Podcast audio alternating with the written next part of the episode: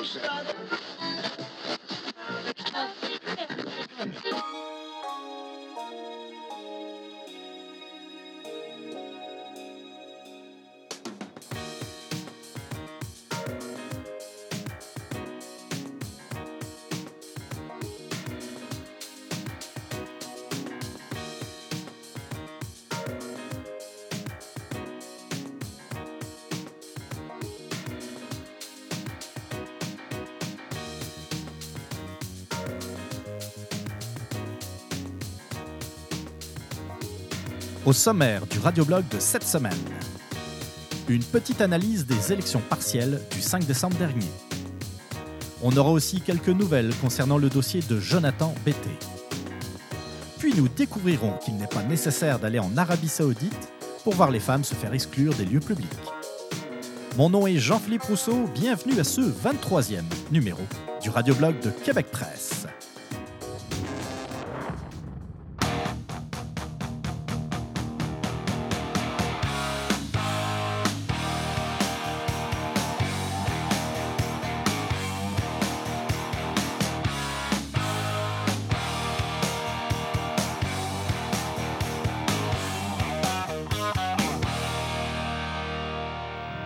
Bonjour à tous, bienvenue donc à ce 23e épisode du Radioblog de Québec Presse. J'espère que vous allez bien, que vous avez passé une excellente semaine. Et oui, l'hiver est rentré par la grande porte manifestement euh, ces derniers jours. Euh, jour de l'enregistrement de ce podcast, nous sommes lundi le 12 décembre à Montréal. Nous avons reçu à peu près entre 10 et 15 cm de neige entre euh, dimanche dans la nuit et puis lundi. Ça continue un peu à tomber euh, actuellement en soirée. Mais euh, rien pour écrire à sa mère, sérieusement. On est au Québec, c'est l'hiver, on est au mois de décembre, normal. On a une bordée de neige. malgré tout, la circulation est quand même pas mal difficile. je pense que je regarde mes analyses oui, je pense qu'on va avoir droit à un Noël blanc cette année. Blague à part, ça va faire du bien quand même de euh, vivre un Noël, euh, j'allais dire normal, un Noël plus normal en tout cas que comparativement à l'an passé. Merci d'être toujours aussi nombreux à m'écouter, de plus en plus nombreux à m'écouter de semaine après semaine. Après semaine. ça me fait plaisir de le constater. Euh, j'imagine que parmi vous, il y a les, euh, les fidèles qui m'écoutent depuis, euh, depuis maintenant quelques temps. Et puis, il y a certainement également des petits nouveaux qui, viennent se greffer aux autres, aux autres auditeurs. Ben, je vous souhaite la bienvenue. le radioblog, qu'est-ce que c'est? Le radioblog, c'est un podcast hebdomadaire d'opinion qui se situe plutôt à droite sur l'échiquier politique. Euh, malgré tout, j'essaye de, euh, même si, comme je le répète, ça reste mon opinion, une opinion, un podcast d'opinion, j'essaye néanmoins de, euh, de rester quand même objectif. Pour moi, c'est ce qui est important, c'est de, de, faire avancer le, Québec et le Canada. Et je vais défendre les idées qui, selon moi, les idées qui sont de nature à, développer la richesse du Québec, du Canada, mais aussi euh, à faire avancer le, pays tout entier. Donc euh, voilà, c'est grosso modo à peu près une petite présentation pour les petits nouveaux. comme toujours, puis j'aime à le rappeler, ça me fait plaisir de vous lire. Donc n'hésitez pas, que vous soyez d'accord ou pas avec mes opinions, vous avez le droit euh, tout à fait de m'écrire, à condition bien sûr que ça, reste, ça soit constructif. Euh, moi, les insultes, ça me fait plutôt rire généralement. Et puis, euh, vous allez passer peut-être 10 minutes, un quart d'heure de votre temps à décharger votre haine sur moi. Et puis, je vais prendre deux secondes pour effacer votre message. Donc, vous voyez, ça ne vaut absolument pas la peine de se fatiguer à écrire des insultes je ris un bon coup, puis bye. Euh, je vous l'ai dit depuis, je pense, 15 jours, euh, depuis quelques podcasts déjà. Le, euh, le, dernier podcast de la saison, enfin plutôt le dernier podcast de l'année 2016, aura lieu hmm, soit le 18 ou le 19 décembre prochain. Et j'avais dans l'idée de, reprendre quelques thèmes qui ont été abordés dans les, podcasts de cette année que ce soit des thèmes plus politiques, plus judiciaires, plus internationaux. Donc, moi, je vous, propose de, m'envoyer vos, suggestions. Ça peut être aussi un sujet que je n'ai pas abordé cette année. Et vous dites que ça, ça manque un peu, puis que vous aimeriez euh, connaître un peu mes, mes, idées sur ce sujet.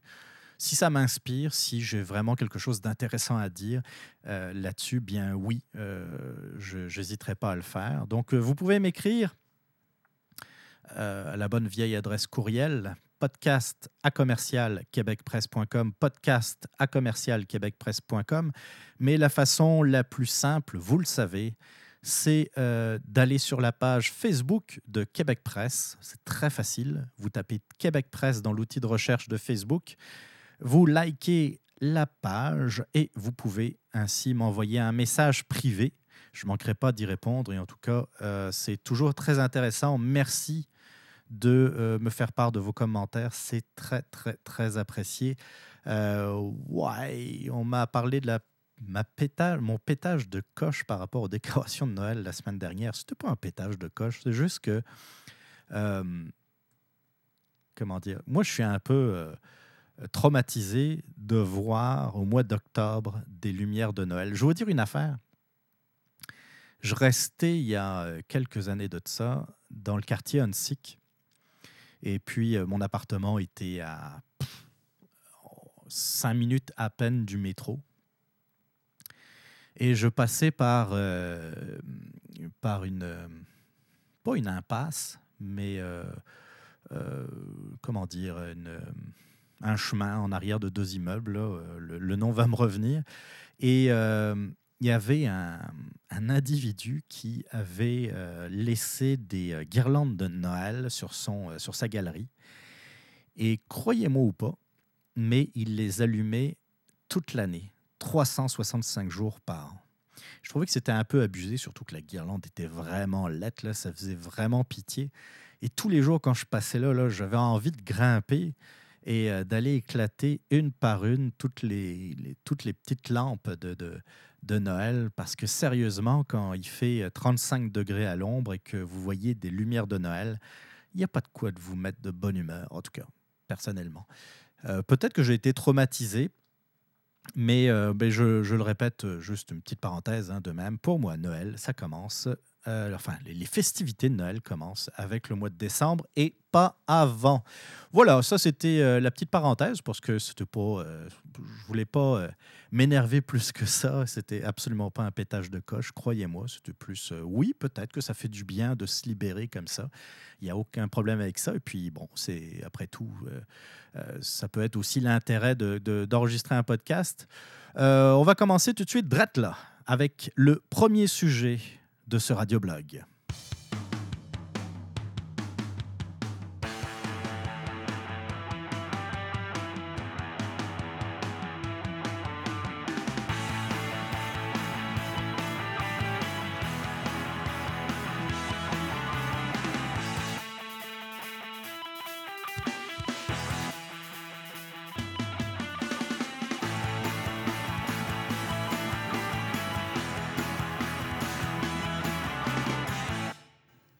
Pour commencer, on va aller euh, dans le côté de la politique provinciale et parler des élections complémentaires ou des élections partielles du 5 décembre dernier. Mais avant ça, je vais faire un petit retour sur euh, le sondage CROP qui avait été publié dans la presse un peu avant les élections euh, complémentaires et qui avait été un sondage assez surprenant le euh, Parti libéral du Québec qui était crédité de 36% toujours en tête dans les sondages. Donc, euh, la grande surprise venait du numéro 2, la coalition Avenir Québec, à 26% et le Parti québécois à 24 bon, Québec solidaire, 11 Donc, c'était le sondage CROP La Presse.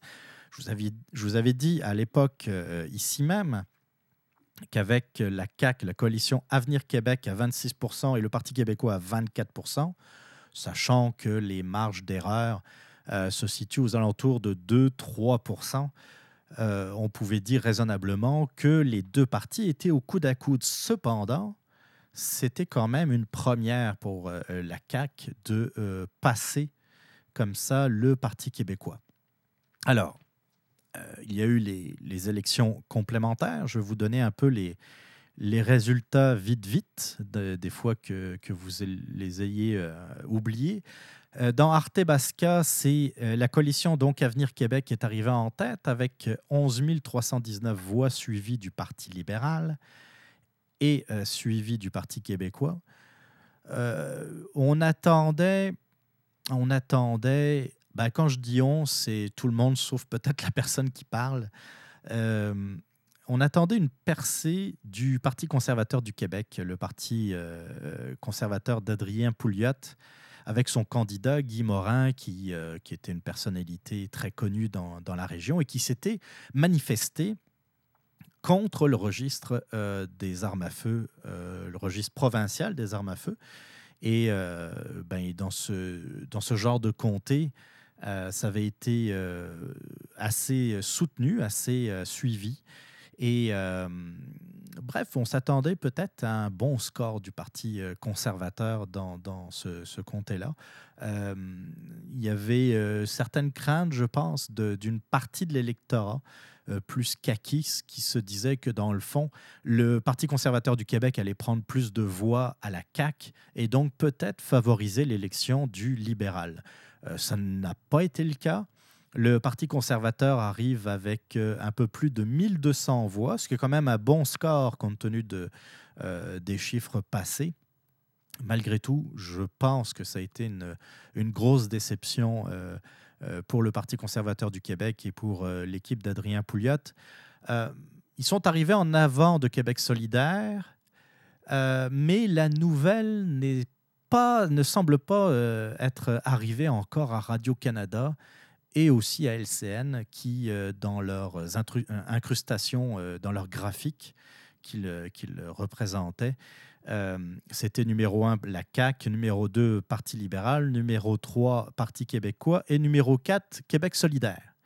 alors que le Parti conservateur du Québec devançait Québec solidaire depuis pratiquement le début du dépouillement. Donc il n'y avait absolument aucune raison d'avoir Québec solidaire dans le top 4.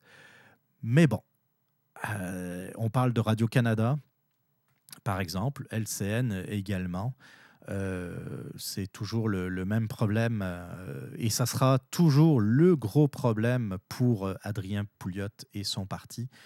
dès qu'il y a le mot conservateur quelque part, les médias font semblant d'ignorer le tant qu'ils peuvent, en tout cas, à moins que ce soit un scandale et qu'un candidat, par exemple, du Parti conservateur paraisse mal. Et croyez-moi, ils vont en parler au téléjournal. Bon, ça, c'était une petite parenthèse.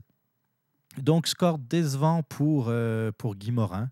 Euh, bon, c'est euh, c'est peut-être, ce sera peut-être l'occasion parce que s'il y avait un endroit au Québec où le Parti conservateur du Québec pouvait faire une percée, je ne dis pas nécessairement être élu, là, mais faire un score qui oblige, par exemple, les médias justement à en parler de ce parti, c'était ce comté-là. C'était le comté d'Artebasca.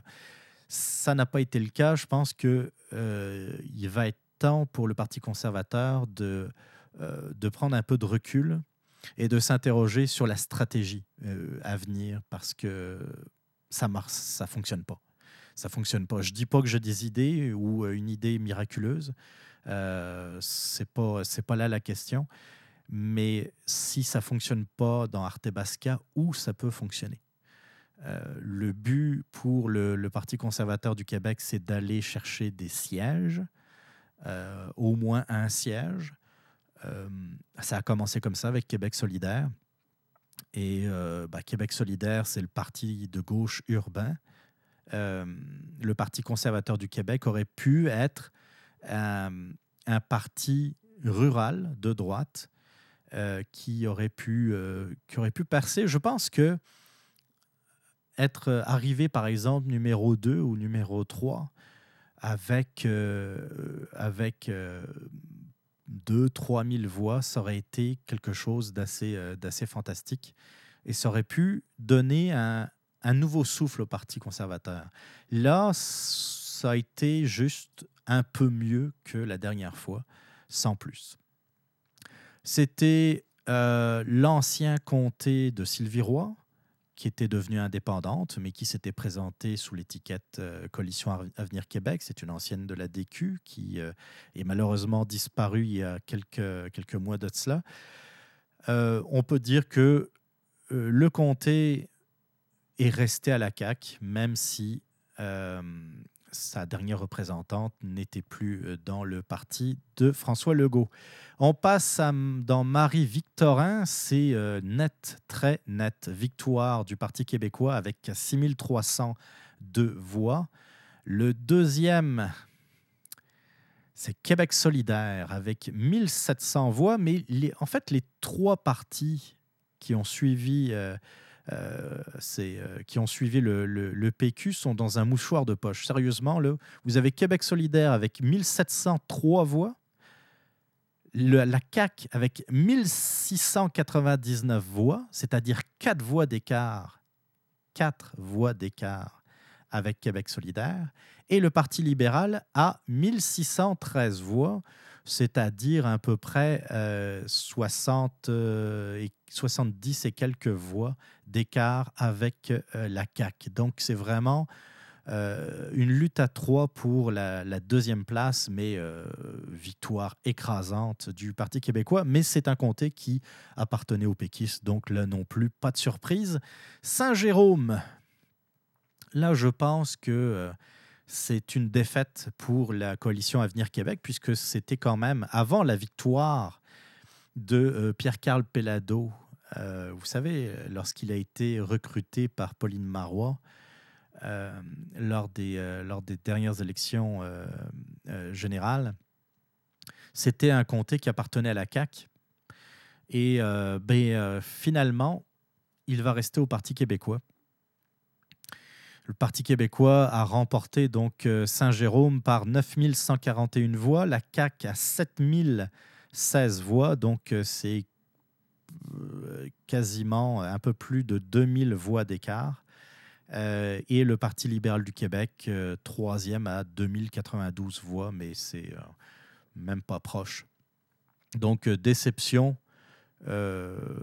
déception pour la CAQ, même s'ils essayent de ne pas faire passer ça pour un échec. Ça reste, à mes yeux, un échec. Pour Verdun, le comté était libéral et reste libéral avec 5116 voix, suivi par le Parti québécois à 3900 et euh, Québec solidaire à 2669. Ça a été, on en a euh, beaucoup parlé, le comté euh, qui, qui, selon certains observateurs, certains commentateurs, illustre le, le, défi de Jean-François Lisée qui consiste à réunir les forces euh, comme euh, les forces souverainistes, comme il les appelle. Euh, parce que si on additionne les voix du PQ, 3900, on va dire 4000 voix, plus les 2669 voix de Québec solidaire, on arrive effectivement à quelque chose comme à peu près 4500 voix. 5500 euh, voix, excusez-moi, 5500 voix, euh, même plus que ça, qu'est-ce que je dis, moi? Et je suis super bon en calcul, hein, vous ne trouvez pas? Non, euh, ça fait plus de 6000 voix. 6000 voix pour une alliance. Si on, additionne les voix de, du Parti québécois et de Québec solidaire, ce qui en fait quand même un millier de plus que le Parti libéral. Mais si vous m'avez bien entendu lors du dernier podcast, les voix en politique dans les élections, ça ne s'additionne jamais. Dans des 3900 voix du, euh, comment dire, du Parti québécois, il y en a peut-être euh, qui ne veulent absolument pas entendre parler d'une alliance avec Québec solidaire et qui, euh, lors d'une élection advenant une alliance avec le parti d'extrême gauche, resteraient peut-être chez eux au lieu d'aller voter ou pourrait même faire pire, en tout cas pire du point de vue du Parti québécois, c'est d'aller voter pour la coalition Avenir Québec. Il est bien certain que des voix perdues du Parti québécois vont rarement vers le Parti libéral, ça on est d'accord. Euh, même chose côté Québec solidaire.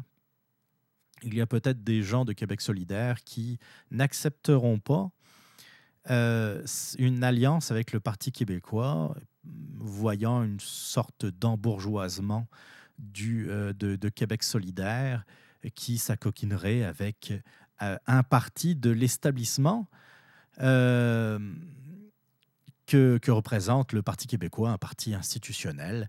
Et il faut bien savoir que Québec solidaire reste un parti de contestataires, un parti avec beaucoup de monde qui, euh, qui veulent en découdre avec le système. Et euh, le Parti québécois représente à leurs yeux une de ces perversions. Donc, euh, dire que 4000 plus 2000, ça fait 6000, c'est pas forcément vrai. Donc ça, c'était pour Verdun. Là, quand on regarde l'ensemble de ces quatre élections partielles du 5 décembre, et qu'on compare avec le sondage Crop la presse dont j'ai parlé euh, en début de sujet, là on se dit What the fuck? Pour parler vulgairement, qu'est-ce qui se passe? On avait l'impression en lisant, en regardant le sondage Crop la presse, on avait l'impression de constater une percée de la CAQ. Quand on regarde les élections partielles, il n'y a pas de percée de la CAQ. Vous allez me dire, euh, il garde Artebasca. Ouais, là, mais c'est pas une, une, grosse surprise. Euh, ils auraient pu aller chercher euh, Saint-Jérôme. Ça n'a pas été le cas. Je comprends que le Parti québécois reste quand même une grosse machine avec des militants, avec beaucoup de militants. Je comprends aussi qu'il y a un nouveau chef et peut-être que les électeurs du Parti québécois qui s'étaient donné pour habitude de ne pas aller voter ces dernières élections sont peut-être sortis parce qu'ils se sont dit, OK, il y a un nouveau chef, on va lui donner une chance, ou que ce sont des gens qui apprécient Jean-François Lisée euh, versus Pierre-Carl Pellado ou euh, Pauline Marois. Donc, euh, ils sont sortis aller voter. Ils se sont peut-être plus fortement mobilisés que la CAQ. C'est possible aussi. Sauf que c'est ça. Les résultats des élections ne fit pas avec les résultats du sondage. Alors pour le moment, euh, je reviens un peu en arrière sur ce que j'ai pu dire il y, a, une semaine de ça. Peut-être que le sondage est pas bon. Puis, euh, de ce que l'on sait du Brexit, euh, des élections présidentielles américaines, de, des primaires, des élections primaires de la droite en France, on peut voir qu'il y a une sorte de, euh, de constance dans les sondages, c'est qu'ils sont complètement à côté de la plaque, complètement dans le champ. Alors peut-être que le sondage Crop la presse fait partie de cette vague de sondages qui finalement ne représente pas la réalité. C'est possible. C'est possible. C'est possible aussi faut pas l'oublier, on parle d'élections complémentaires. Les élections complémentaires, généralement, s'intéressent pas grand monde. Il y a moins de votants qu'une élection générale. Euh, la campagne électorale dure moins longtemps parce qu'on sait, on a déclenché l'élection, on le sait, on a la date du 5 décembre et les gens se préparent et ils ont un peu plus d'un mois pour euh, faire campagne, alors que la prochaine élection générale aura lieu euh, quelque chose comme novembre 2018, quelque chose comme ça. Donc là, on va rentrer dans une ère préélectorale. On le voit déjà avec euh, euh, ce qui se passe actuellement au gouvernement, au sein du gouvernement provincial. L'autre L'autre chose concernant les résultats, c'est bien sûr l'effondrement de l'électorat libéral l'électorat libéral ne s'est pas déplacé. Oui, oui, ils ont conservé Verdun. Euh, ils ont fait un score honorable euh, dans le comté d'Artabasca, excusez-moi. Marie-Victorin, ça n'a jamais été bon pour le Parti libéral, donc on va passer, mais il y a quand même eu un effondrement de l'électorat libéral également dans ce comté.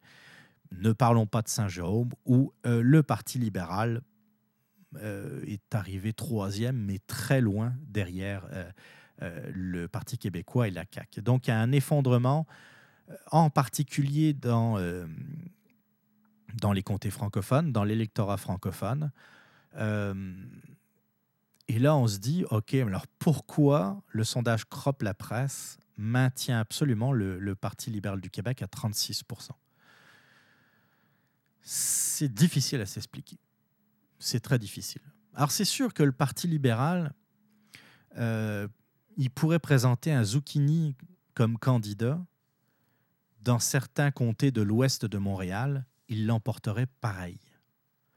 Le Parti libéral, euh, tant qu'il n'y a aucun autre parti politique qui vient euh, aller ronger dans son électorat anglophone, ils vont avoir 20, 30 comtés comme ça acquis d'office euh, sur l'île de Montréal, en particulier dans l'ouest de Montréal. Maintenant, là où ça se gâte et là où il, y a, il risque d'avoir une bataille rangée, ça va être entre le Parti québécois et la CAQ dans les comtés francophones. Mais il y a certains comtés où cette bataille à deux euh, grands partis, on va, dire les, on va les appeler les deux partis francophones, CAQ et PQ, va parfois favoriser le Parti libéral. Mais pour qu'il favorise le Parti libéral, il faut que le Parti libéral fasse quand même un minimum de voix. S'ils font euh, comme dans Saint-Jérôme, c'est sûr que le Parti libéral n'a aucune chance à Saint-Jérôme. Mais mettons, mettons, euh, je n'ai pas d'exemple en tête, on va, euh, mettons, bah, par exemple, Artebasca. Artabasca. Je ne sais pas pourquoi je, veux rebaptiser absolument le, nom du comté. Dans Artabasca, le Parti libéral est deuxième. Euh, mettons que le Parti québécois présente un candidat qui a de l'allure, euh, très connu dans, euh, dans ce comté, et qui, fait en sorte que l'électorat francophone est splitté en deux entre le PQ et la coalition Avenir Québec ça pourrait bénéficier au Parti libéral, mais encore faut-il que le Parti libéral fasse un peu plus que les deux autres partis. Vous voyez ce que je veux dire? Là, vu que l'électorat du Parti libéral s'est effondré, dans certaines situations où le Parti libéral pourrait profiter d'une guerre ouverte entre euh, et, surtout d'un euh, comment dire, d'une division du vote francophone entre le, Parti québécois et la CAQ, eh bien, ils font pas assez de voix pour, dans le fond, sortir du lot et euh, battre euh, les, deux partis qui auraient donc vu leur électorat divisé par deux. Et ça, être Philippe Couillard, je m'inquiéterais beaucoup. Parce que il ne peut pas obtenir de nouveau une majorité au Parlement uniquement avec les comtés de Montréal, puis deux, trois comtés comme ça perdus euh, dans la province. Mais alors, encore une fois, on revient sur les sondages.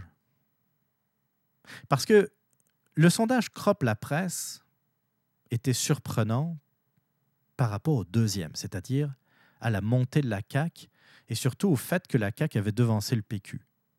Mais tous les sondages mettent le Parti libéral du Québec en avant. Tous. Tous. Que se passe-t-il? On revient à ce que j'ai dit tantôt, ça reste une élection partielle. Ça reste un indicateur, cependant. C'est intéressant de voir il y a quand même euh, un comté rural et trois comtés plutôt urbains. On va quand même mettre Saint-Jérôme dans les comtés urbains. Ça reste quand même la grande région de Montréal. Le 4-5-0, c'est vrai, euh, où logiquement euh, le Parti libéral devrait être plus faible. Mais ça reste quand même une élection qui a été relativement représentative en termes de comtés. Des comtés ruraux, enfin un comté rural, des comtés, des comtés urbains et un comté du 450. je pense qu'il n'y avait pas mieux comme échantillonnage. Et quand on voit, qu'est-ce que l'on voit, qu'est-ce qui ressort de ces résultats, c'est que oui, le Parti libéral se maintient à Montréal, en, tout cas dans les comtés euh, libéraux, même si Verdun pourrait basculer, enlever, le, enlever Québec solidaire. Je ne parle pas d'alliance Québec solidaire avec le Parti québécois, mais enlever Québec solidaire, il est fort à parier que le Parti québécois remporte Verdun. Mais quand on voit les dernières élections, ce n'est pas le cas. C'est un, c'est, euh, on ne peut pas appeler ça un château fort libéral, mais ça reste un comté qui est, qui est libéral depuis déjà quelque temps. Euh, pour le reste, c'est le Parti québécois qui, qui s'en tire le mieux. Et ça, c'est de le, leçon à, prendre pour, euh, pour François Legault qui a essayé de, de euh, de faire de la gesticulation médiatique après le résultat des élections. Il faut dire que Philippe Couillard l'a vraiment beaucoup aidé parce que Philippe Couillard qui nous dit qu'il est, qu'il est en train de sauver le Québec ou qu'il a même sauvé le Québec, oui, c'est risible. Oui, c'est tout à fait risible. Euh, la, la, dette du Québec ne cesse d'augmenter. La taille de l'État ne cesse d'augmenter. Euh, il n'y a que chez les syndicats et la gauche euh, que l'on voit des mesures d'austérité. À mes yeux, il n'y a pas de mesures d'austérité dans ce gouvernement. On pourrait dire qu'il y a des, hmm, des mesures euh, de restriction budgétaire? Dans certains cas, peut-être, mais on est très loin d'une austérité. Euh, malgré tout, bon, c'est ça. La, gauche s'amuse, ça, ça, permet de, euh, de faire avancer un peu leurs idées. Euh, on voit aussi un Philippe Couillard qui, qui s'interroge beaucoup sur, sur les résultats de l'élection. C'est pour ça peut-être qu'il a précipité sa sortie sur comme quoi c'était un, un, sauveur du Québec. il répond absolument pas à la définition d'un sauveur c'est vraiment prendre les gens pour des imbéciles. Quand on regarde les, problèmes de la province, euh, avant qu'il arrive et puis aujourd'hui, on n'a pas vu beaucoup, beaucoup de changements. Je comprends qu'il a peut-être voulu rassurer les marchés, essayer de stabiliser la progression euh, de, de, des dépenses budgétaires, des dépenses de l'État. Euh, c'est un premier pas, c'est un pas très timide, mais Philippe Couillard, en tant que tel, est quelqu'un de timide, de froid, de gris, de beige. Je l'ai souvent dit, beige, ça revient souvent. Euh, c'est quelqu'un qui passe pour un gestionnaire, mais c'est pas un très très bon gestionnaire. Il est juste moins pire que les autres. C'est déjà mieux. C'est déjà, comme je l'ai dit tantôt, un premier pas, un pas timide, mais ça prend pas mal plus pour redresser le Québec. Euh, c'est pas normal d'avoir un parti qui se dit libéral, qui fait grossir l'État. Euh, depuis l'arrivée des libéraux au pouvoir, et puis ça on peut remonter au début des années 2000, 2003, l'arrivée de euh, Jean Charest à la tête du gouvernement. 2003, la taille, entre 2003 et 2016, la taille de l'État n'a pas cessé d'augmenter. Il n'y a jamais eu autant de fonctionnaires qu'aujourd'hui. Et ça, ça paraît euh, dans les déficits publics. On, atteint, on a atteint euh, cette année encore un record. Donc, euh, bravo pour l'effort, mais personnellement, je ne donnerais même pas la note de passage au gouvernement actuel. Alors, euh, quand on parle de sauveur, excusez-moi, ça me fait pouffer de rire.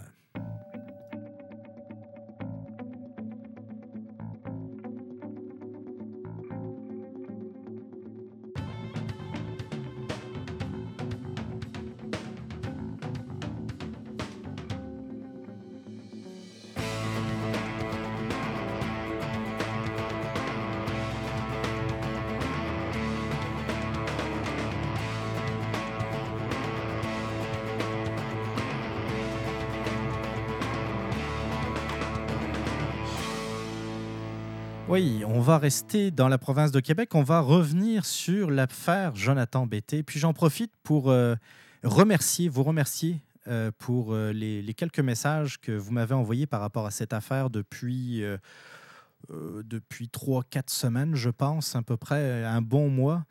Euh, vous m'envoyez des, euh, pas des témoignages, mais des, euh, des idées, vous, me, vous me joignez des liens vers des articles, des blogs, des articles de blog, des articles de presse sur des développements. Vous m'avez également parlé d'un documentaire qui est passé à Canal D il y a quelques semaines de ça. L'affaire Cédrica par Claude Poirier, ou vue par Claude Poirier, je ne je me souviens plus exactement comment se, se nomme ce, documentaire. C'est passé donc à Canal D. Je pense que c'est encore disponible euh, en euh, diffusion à la demande sur le site web de Canal D. C'est gratuit. C'est euh, intéressant, c'est intéressant. C'est c'est une vue effectivement de l'affaire dans les dans les yeux, à travers les yeux de euh, de Claude Poirier. Euh, Il y a des choses que l'on savait que je, je pas, euh, je, comment dire, il y, a- des choses qui m'ont pas qui m'ont pas surprise. Il y a des affaires que je, n'étais absolument pas au courant. Par exemple, Claude Poirier, à un moment donné, nous parle d'une information qui est arrivée lorsque, au moment de l'enquête, euh, concernant un motel euh, euh, dans lequel il y avait un bar et dans la région de Trois-Rivières, qui était un motel. Et surtout, le bar était fréquenté par, si ma mémoire est bonne, par des motards criminalisés, en tout cas par des criminels, des revendeurs de drogue, etc. Et il se trouve que au moment de l'affaire Cédrica Provencher, euh, euh, j'imagine une femme de ménage, une, euh, une personne d'entretien qui rentrait dans une des chambres du motel, a vu une tache de sang par terre, sur le sol. Donc, au moment de, nettoyer la chambre, le problème, c'est que les propriétaires n'ont pas avisé la police parce que le bar étant fréquenté, ou plutôt mal fréquenté, ils ne voulaient pas s'attirer de, de problèmes. Et euh, donc, euh, bon, bah, ça a dû être nettoyé et le motel est passé au feu. On se demande pourquoi. Hein? Un motel qui est fréquenté par des motards qui passent au feu, euh, avouez que c'est pas très original. Euh, bon, c'est effectivement quelque chose que je n'avais pas entendu, dont je n'avais pas entendu parler, mais en même temps, de là à dire que c'est un lien avec Cédrica Provencher, c'est là où j'étais plus ou moins d'accord avec la façon euh, dont cette nouvelle était amenée dans le documentaire. C'est un bar fréquenté par des bandits. Trouver du sang dans une chambre euh, de motel qui est fréquenté par des motards. Je sais pas, mais entre vous et moi, ce n'est pas quelque chose qui sort naturellement de qui n'est pas extraordinaire. Il aurait pu avoir une bagarre, il aurait pu avoir euh, euh, quelqu'un qui, euh, peut-être quelqu'un s'est fait poignarder. Ça peut être beaucoup, beaucoup de choses. On, on a amené ça, et, Claude Poirier a amené ça dans le, dans le documentaire, comme si ça avait nécessairement un lien avec l'affaire Cédrica Provencher, puis qu'il était un peu déçu parce que, évidemment, le motel étant passé au feu, il n'y a aucun moyen de euh, déterminer si effectivement euh, euh, le sang, euh, l'ADN correspondait avec euh, euh, l'un des protagonistes de, l'affaire euh, Cédrica Provencher. Euh, ok, bon, oui, ça pourrait avoir un lien. Mm, Oui, ça pourrait n'avoir aucun lien. Euh, on ne le saura jamais. Alors, euh, peut-être que ça aurait mérité une peu plus petite, beaucoup plus petite parenthèse euh, dans ce documentaire. Seul, seul, seul point négatif, je dis pas que c'est euh, pas à prendre en compte, mais à moins que euh, l'analyse légale fasse d'énormes progrès et qu'on puisse, juste avec euh, de la poussière récupérée sur le terrain euh, laissé vacant par le motel, on puisse déterminer quel genre d'ADN il y avait sur place, ce qui est, je pense, impossible, en tout cas pas à plus ou moins long terme, eh bien, ça sera toujours un point d'interrogation. Donc, le documentaire, intéressant. Merci pour d'ailleurs de, me l'avoir suggéré. Euh, on revient sur les faits, on parle du, témoin qui sort sur la galerie puis qui voit une fille euh, à vélo, euh, une fille rousse qui correspond donc à la description de Cédrica Provencher. Puis ça, serait peut-être le, dernier témoin à l'avoir vu, avoir vu Cédrica vivante. mais on, c'est ça, il n'y a pas, y a pas de grosses nouvelles. Hein, euh, évidemment, tout le monde est bien déçu de ne pas avoir retrouvé euh, la petite. On parle également peut-être des errements de la police de Trois-Rivières qui, bah, c'est un peu toujours le même problème. Euh, lorsqu'il y a un corps de police qui est impliqué surtout dans un enlèvement de, de petites filles, d'abord, il faut déterminer est-ce qu'il s'agit vraiment d'un enlèvement? Est-ce qu'il y a un véritable danger pour la, la petite? Ou est-ce que c'est juste une fugue? Ça, c'est la première chose. La deuxième chose, c'est que euh, parfois des corps policiers municipaux ont peut-être un peu trop de, comment dirais-je, euh, veulent absolument garder l'affaire hein, et n'osent euh, pas se retourner vers la Sûreté du Québec en disant, regardez, on a tout fait, ça marche pas, on demande votre aide. Hein. Un peu trop de, voyons, de fierté on va dire.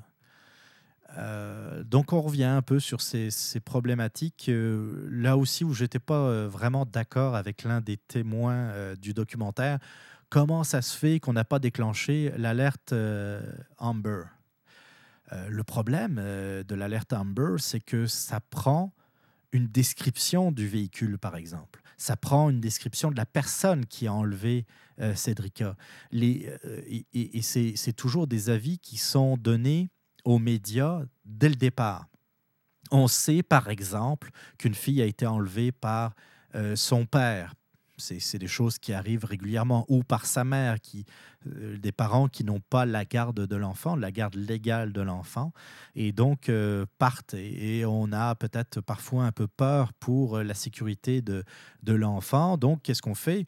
Les, corps de police valident le nom de la personne, du parent qui a été aperçu à proximité, par exemple, de l'école, et peut-être qu'un enseignant a vu le, le parent prendre l'enfant, et on sait, grâce euh, au fichier d'immatriculation. Euh, qu'est-ce que, quel genre de véhicule euh, la personne conduit. Et vous pouvez regarder à chaque fois qu'il y a une alerte Amber, puis c'est pas juste au Québec, dans tout le Canada, vous avez 90% des, des, des, des, fois, vous avez une plaque d'immatriculation qui est donnée en même temps. Euh, plaque de, mettons, la province de Québec euh, avec, euh, avec le, numéro, conduite par, je ne sais pas moi, une, une Jeep Liberty ou qu'importe une Toyota Prius de couleur rouge, par exemple. Dans le cas de Cédrica Provencher, il n'y avait pas cette possibilité. On, avait, on a eu l'information par rapport à, la fameuse voiture rouge que plus tard, plusieurs jours, il était déjà trop tard pour déclencher une alerte euh, Amber. Et euh, c'est là où je ne comprends pas trop le, témoignage donc de, de ce, dans le documentaire. Sur, sur quelle base? Tu On aurait dit quoi? Euh, Cédrica Provencher, 9 ans, je crois, 9 ans à l'époque a disparu à Trois-Rivières, mais on ne sait pas trop dans quelle direction, quelle direction elle a prise, on ne sait pas trop avec qui euh, elle est partie, on ne sait pas trop dans quel véhicule, on ne sait pas s'il y a eu un véhicule, on ne sait pas... Tu sais, il y avait trop de points d'interrogation. Euh, le, les critères qui sont déterminés par, euh, par les services de police par rapport à une alerte Amber sont assez précis. Et je pense que je, je, ne me trompe pas en disant que euh, malheureusement pour, euh, pour Cédrica, ça ne rentrait pas dans les critères de euh, l'alerte Amber. bon, on va oui, on parle de Cédrica Provencher, mais en fait, on parle surtout, on va parler surtout de Jonathan Bété. Rappel un peu des faits, Jonathan Bété, qui est le fils d'un propriétaire qui était le président de la compagnie des emballages Bété à Trois-Rivières, a été arrêté, c'était fin août de cette année, en lien avec la possession, la distribution de matériel de pornographie juvénile. Euh, c'est euh, comme j'ai eu l'occasion de le dire dans un, des, dans un podcast, dans le podcast d'ailleurs qui a suivi son arrestation, c'était une arrestation qui était très attendue euh, par, bah, par les gens, surtout je pense de la Mauricie, de la région de Trois-Rivières, puisque le bruit courait. une bonne partie de, de, des habitants de Trois-Rivières étaient au courant que Jonathan Bété était euh, on va dire, le principal suspect dans l'affaire Cédrica Provencher. Donc, euh, quand on a vu euh, les voitures de police faire procéder à des perquisitions dans les locaux d'emballage BT et également à Trois-Rivières dans des, dans des résidences, on a été, je pense, content j'ai même eu un, moment de soulagement en me disant enfin, enfin, on met la main sur euh, ce crotté. Enfin, il va, euh, on a suffisamment d'éléments pour, euh, pour l'arrêter. Puis rapidement, bon, bah, il était question effectivement de pornographie juvénile. On se disait, ok, c'est peut-être une, c'était peut-être une façon détournée de faire une perquisition pour aller récupérer des éléments de preuve concernant l'affaire Provencher.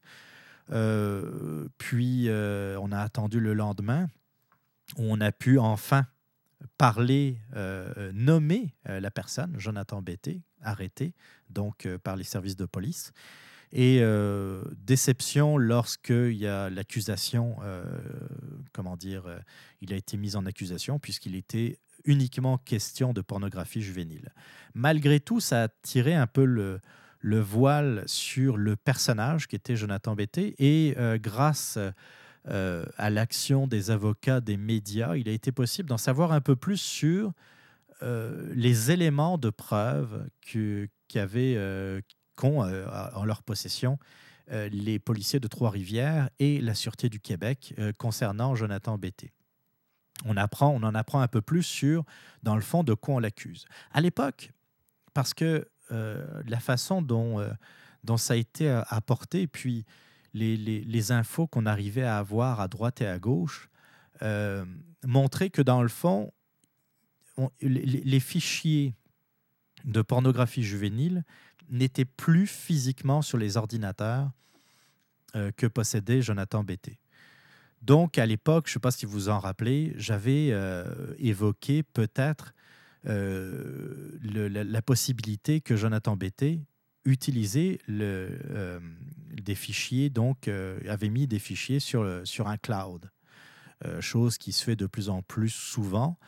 les gens, puis, puis je ne parle pas uniquement de fichiers illicites, je peux parler de documents de travail, de euh, j'utilise moi-même euh, le, cloud pour euh, placer des, fichiers que, je veux pouvoir avoir sur la main, quel que soit le support, que ce soit chez moi ou sur une tablette ou sur mon téléphone intelligent. Mais j'imaginais que peut-être le fait de, de mettre des fichiers illicites sur, dans un cloud, dans l'esprit euh, détraqué de Jonathan Bété, c'était peut-être une façon pour lui euh, de dire oh ben non, c'est pas à moi, c'est pas sur mon ordinateur, vous comprenez, c'est euh, sur un cloud, dans un cloud, donc ça ne m'appartient pas. Tu sais, c'était peut-être une façon détournée de, de contourner la, la, législation. Là, par contre, avec les éléments qui sont sortis la semaine dernière, on peut dire que c'est pas le cas. Ce qui s'est passé, c'est que euh, les, euh, les, fichiers euh, dont il est question ont été effacés par Jonathan Bété. Sauf que ce qui se passe sur des, des disques durs, c'est que l'effacement, quand vous effacez un fichier, il est récupérable. Virtuellement, tous les fichiers que vous pouvez effacer sont récupérables. Euh, à moins de procéder à des, euh, effacements euh, sécuritaires. Il y a des logiciels qui sont très bons pour ça, par exemple, qui vont effacer le fichier, puis qui vont recouvrir l'endroit où était votre fichier, qui vont le recouvrir de données, de données factices qui vont faire en sorte que la récupération du fichier qui était effacé sera impossible. Parce que ce qui se passe, c'est que si vous effacez, euh, mettons, un document de texte, tant que l'espace qui était occupé par ce document de texte n'est pas recouvert par un autre document, eh bien, le fichier que vous avez effacé est récupérable. Euh, c'est ce qui a dû se produire donc avec euh, les fichiers de, de Jonathan Bété. Il, a, il aurait effacé plusieurs centaines de vidéos, mais les services de la Sûreté du Québec sont en train, euh, en ce moment même d'ailleurs, de les récupérer petit à petit. Et euh, il apparaît euh, on parle ici de, de, de, vidéos très, très difficiles, très dures, puisqu'on parle de, de, fichiers vidéo montrant des violences faites à des enfants de 2-3 ans jusqu'à 12 à 13 ans, donc des, des, des agressions des vidéos d'agression d'enfants euh, qui ont été filmées et euh, dont Jonathan Bété a pu disposer pour son visionnement, mais aussi il a contribué, euh, en tout cas d'après l'accusation, et il a contribué à la diffusion de, ce matériel. donc on parle de, quelque chose de très grave. Et, encore une fois, ce qu'il ne faut pas perdre de vue dans cette histoire, la fourchette d'âge euh, comme je le disais, correspond donc à, des enfants jusqu'à l'âge de 12-13 ans. Euh, quand on juste faire un petit, un petit parallèle avec la petite Cédrica qui était âgée de 9 ans, euh, ça tombe directement dans les tranches d'âge qui ont l'air d'être appréciées par Jonathan Bété. Donc, c'est sûr que c'est absolument pas une preuve c'est sûr que ça ne fait pas de lui le, coupable dans l'affaire Provencher, malgré tout. Quand on, met bout, à bout euh, toutes les pièces euh, euh, du casse-tête concernant l'affaire Cédrica, ben, je pense qu'il est tout à fait naturel, tout à fait logique de se poser un certain nombre de questions. Et que, voilà, c'est évidemment les, documents qui ont été dévoilés par, par la Cour qui ont été rendus publics par la Cour après l'action des avocats des médias qui voulaient en savoir plus. Euh, la, grande partie des documents étaient caviardés encore et que, euh, bon, a priori, il y avait des documents, apparemment une dizaine de pages sur les, centaines euh, de l'accusation, une dizaine de pages qui étaient consacrées à l'affaire Cédrica Provencher, donc dans les documents de l'accusation. C'est ce qui est quand même intéressant.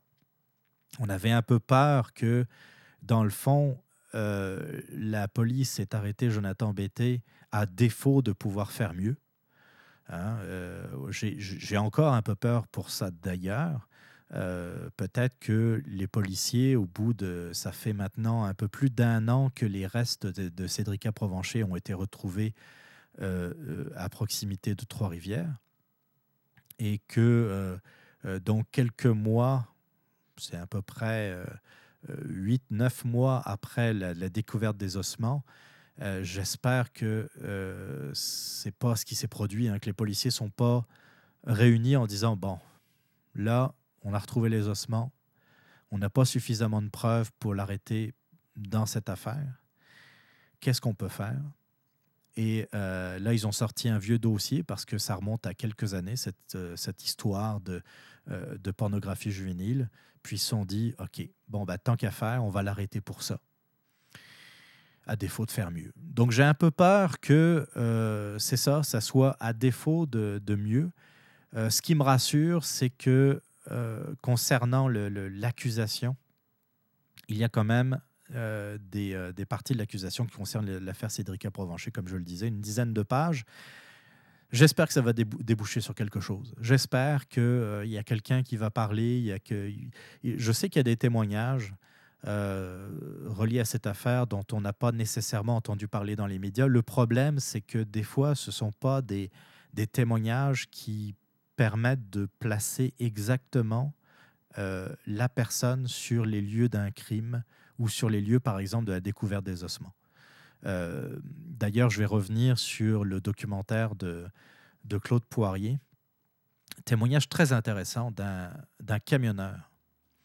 Celui-là, j'en avais pas entendu parler. J'avais entendu parler de, de, témoignages qui pouvaient ressembler à ça, mais pas spécifiquement d'un camionneur. Un camionneur qui passait donc, euh, euh, qui était sur l'autoroute, qui, qui je pense, qui partait de, Trois-Rivières euh, voit euh, une voiture qui est arrêtée sur le bas-côté. Euh, par contre, de ce que je me rappelle, la, description du véhicule ne correspondrait pas à l'Acura rouge, la fameuse Acura rouge. Mais bon, ça, à la limite, c'est peut-être la mémoire du témoin qui fait défaut. C'est pas comment dire, c'est, pas fondamental. Hein. Dans les services de police, vous pouvez voir que s'il y a 10 personnes qui sont témoins d'un accident, par exemple, vous, allez avoir 10 témoignages qui sont différents pas nécessairement radicalement différent, mais la mémoire, quand elle est associée à quelque chose de violent ou la mémoire qui euh, euh, naturellement euh, interprète certaines choses. on voit un véhicule blanc, mais en fait c'est un véhicule beige foncé ou, ou, ou, ou bleu foncé. Euh, on voit un blond, mais en fait, c'est un brun. Tu sais, des, fois, il y a des, la mémoire nous joue des tours. Donc, c'est pour ça qu'il faut faire attention. Mais ce que dit ce, témoin, ce, camionneur, c'est que bon, il voit un, véhicule arrêté sur le bas-côté, il s'arrête, comme euh, font beaucoup de camionneurs, et euh, bon, il s'arrête et il y, a, il y a un individu qui vient vers lui, vient vers la cabine du camion euh, monte sur le marchepied du, euh, de la cabine et dit euh, Mais pourquoi tu t'arrêtes? Ou quelque chose comme ça. Là, je vais essayer de, me rappeler un peu des, propos. Et le camionneur dit Ben, je pensais que vous avez peut-être un problème, vous avez peut-être besoin d'aide. Et le gars répondre Je t'ai pas demandé de t'arrêter, continue ta route. De, manière sèche. Et le gars, bon, ben, il dit Regarde, c'est un imbécile. On va continuer. Je vais continuer ma route. Et il avait un peu oublié jusqu'à euh, au reportage de concernant Cédric Provencher. Je sais pas, je, vous en avais parlé il y a, il y a quelques semaines de ça. C'était le, le, euh, le, reportage de François Guérin, qui à l'époque, Jonathan Betté, le visage de Jonathan Betté avait été flouté, mais sa voix n'avait pas été modifiée. Et le camionneur a reconnu la voix de Jonathan Betté et lui, il était catégorique. La personne, la personne euh, qui lui a demandé de continuer sa route, c'était Jonathan Betté. Il est catégorique là-dessus. Donc ça, c'est intéressant. Euh, c'est ça fait partie des endroits euh, à proximité des, lieux euh, où, ont été retrouvés les ossements de Cédric Provencher. Ce n'était pas très très clair d'ailleurs dans le documentaire. On ne sait pas si c'était précisément l'endroit, dans la forêt de Saint-Maurice, je pense, ou si c'était euh, pas très loin. Mais euh, ça, c'est quelque chose de... C'est ça, comme je le disais, d'intéressant. Mais encore une fois, même s'il était présent à cet endroit-là, vous allez peut-être le relier à un lieu, mais on ne le sait pas quand est-ce que c'est arrivé, ça. On le sait quand Cédrica a été enlevé. On le sait, on connaît la date précise. On connaît à peu près l'heure précise où elle a été enlevée. Mais on ne sait absolument pas lorsque le corps a été euh, laissé euh, dans la forêt de Saint-Maurice. On ne le sait pas. C'est ça le problème. Si le camionneur, je, vais dire n'importe quoi là, l'a vu deux jours plus tard, euh, devant la cour, c'est euh, comment dire, l'accusation ne, tiendra pas. L'avocat dira OK, euh, quand est-ce que le corps a été laissé à cet endroit? Est-ce que vous pouvez dire la date exacte à laquelle le corps a été resté, laissé à cet endroit? Et les plus grands spécialistes pourront vous dire aucune idée.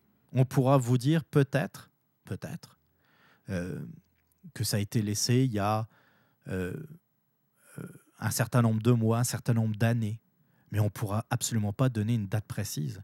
Donc, on ne peut pas placer Jonathan Betté sur les lieux à la date à laquelle le corps aurait été déposé.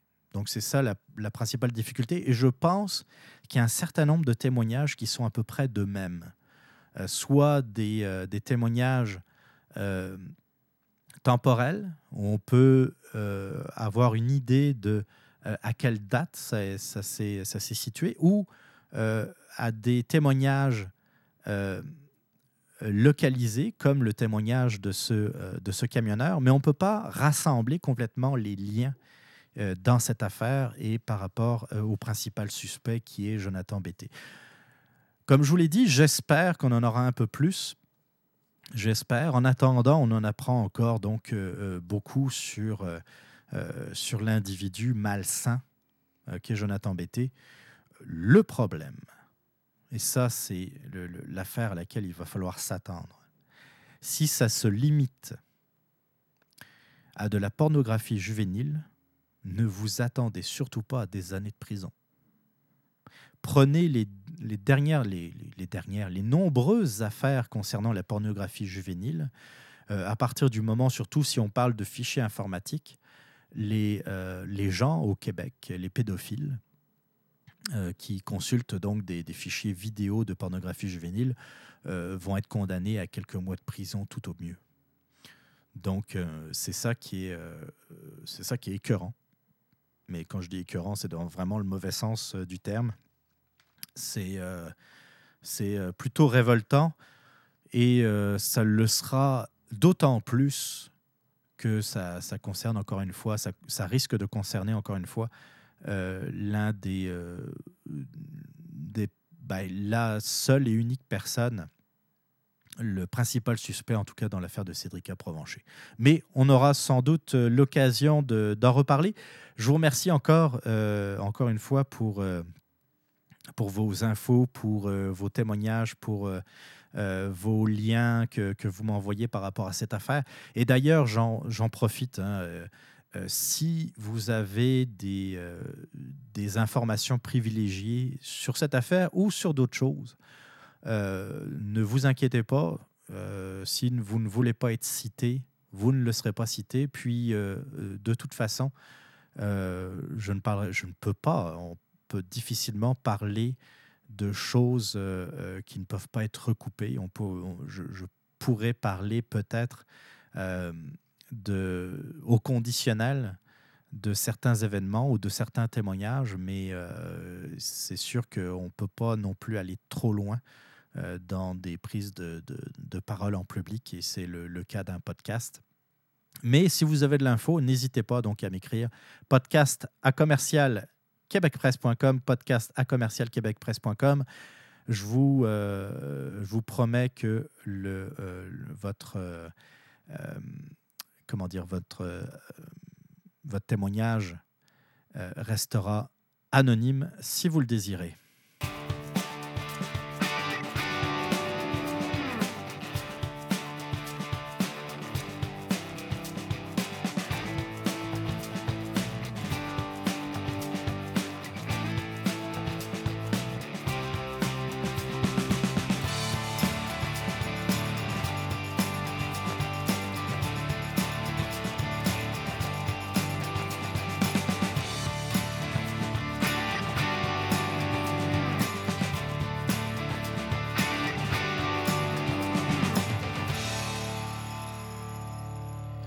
On va faire un petit tour en France.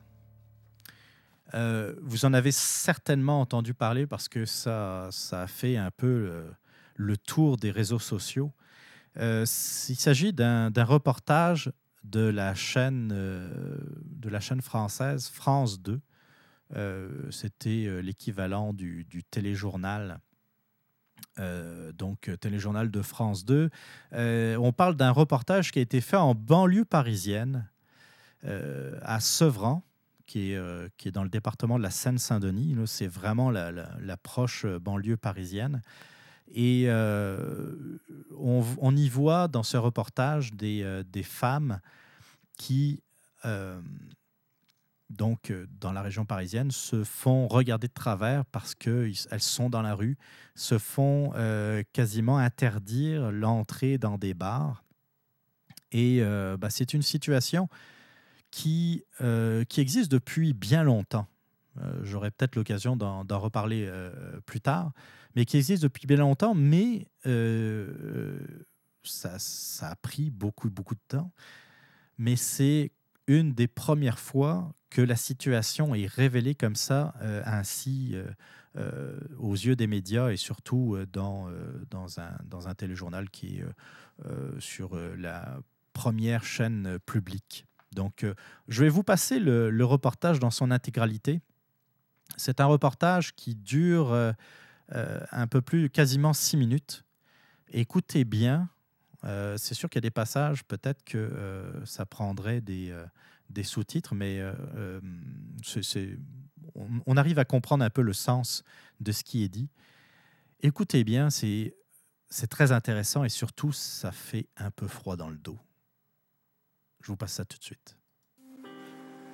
Regardez ces images. Des terrasses de café, des rues. Elles ont un point commun. Les femmes semblent effacées.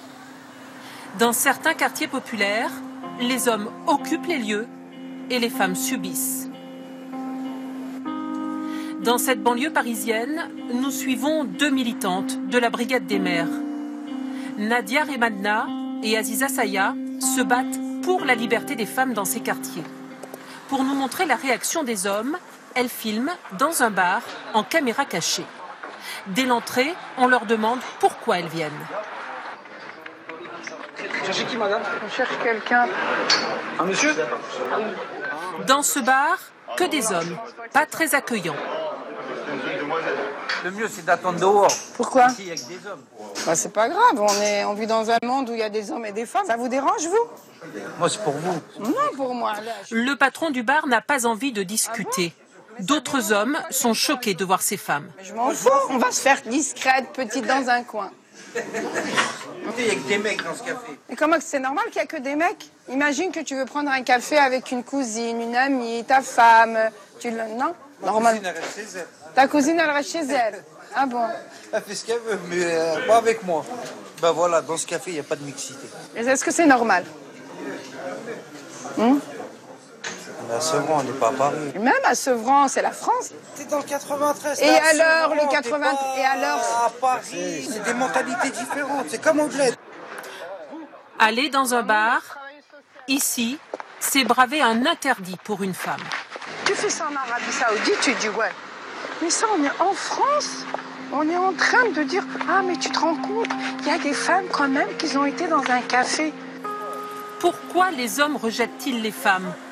Un problème de tradition, de culture, mais aussi de religion, selon ces militantes. En 2005, quand il y a eu euh, les, révoltes des banlieues, ben, on a appelé les grands frères pour calmer les, jeunes. Et puis voilà, qui dit grand frère, ça veut dire qu'on a exclu déjà la femme, on a exclu la mère, on n'a pas fait appel aux parents, ce qui aurait été plus légitime. En fin de compte, on a donné la place à ces, hommes qui aujourd'hui ben, j'allais pas, pas dominent, mais qui, ont pris les quartiers, qui ont pris la place. L'islam, ils l'ont, ils l'ont mixé. Euh, moi, pour moi, l'islam, c'est comme le code pénal maintenant. Et voilà, c'est pas, faut pas faire ça, ça c'est interdit, ça c'est interdit. Euh, tout est interdit, alors qu'on est en France quand même. Et aujourd'hui, je pense que pendant l'interview, une voiture s'arrête. Voilà, il faut qu'on soit soutenu parce que notre combat il est légitime. Plus jeune que je connais, mais bon. Une façon d'intimider ces femmes régulièrement menacées. Elle préfère arrêter l'interview. Dans cette banlieue de Lyon, des femmes semblent s'être résignées. Comme cette assistante maternelle qui fait tout pour ne pas se faire remarquer. On met des vêtements sombres, des pantalons, pas de jupe, pas de maquillage, euh, déplacé, de rouge à lèvres rouge, c'est pas possible.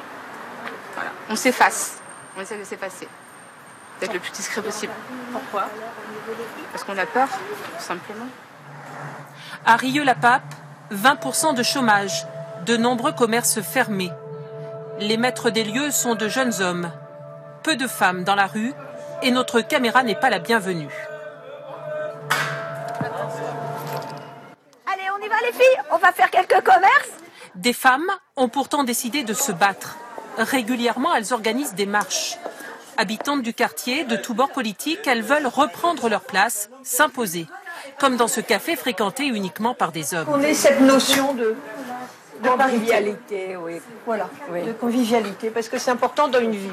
Que ça se mélange, que- qu'il n'y ait pas un endroit où on passe euh, voilà, comme ça. Euh, il faut que tout le monde soit à l'aise, et puis aussi qu'ils amènent, amenez vos femmes, enfin. Embarrassé, le patron se défend. J'accepte tous les clients. J'ai pas de problème avec les femmes, ni avec les hommes, ni avec euh, tout le monde. Mais ici, aucune femme. La priorité de l'organisatrice des marches, c'est de convaincre les habitantes musulmanes de participer. Mais notre but, un petit peu, nous, de mélanger. voilà, ce qu'on aimerait, Oui, c'est... mais après, il y a- il y, a les convictions religieuses qui font que euh, la femme, elle peut pas trop se mélanger. Enfin, elle peut pas du tout, même il n'y a pas de mixité en fait. Sous le regard des hommes du quartier, difficile de parler librement. En plus, on parle, ils sont pas contents parce qu'ils nous regardent de travers. Voyez où votre fille euh, boire un café euh, là?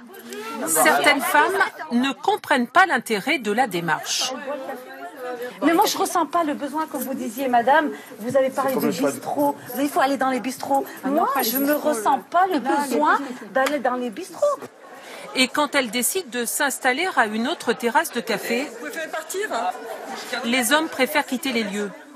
Cette fois encore, la marche n'aura séduit qu'une seule partie des femmes. Il n'y a pas beaucoup de femmes musulmanes, elles trouvent l'idée très bien, mais elles ne nous suivent pas. Pourquoi?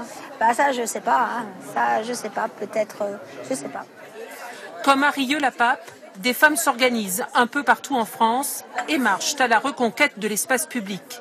Un combat qui ne fait que commencer. Je vous conseille de, de regarder le, le reportage. Je pense qu'il est très facilement euh, euh, trouvable sur Internet, sur YouTube par exemple. Et puis, euh, je pense que vous, êtes, vous devez être nombreux à l'avoir vu circuler sur les réseaux sociaux. Ce que je disais un peu avant de le passer, c'est que a, il y a eu une lente dégradation en France de, comment dire, une lente dégradation des droits de la femme.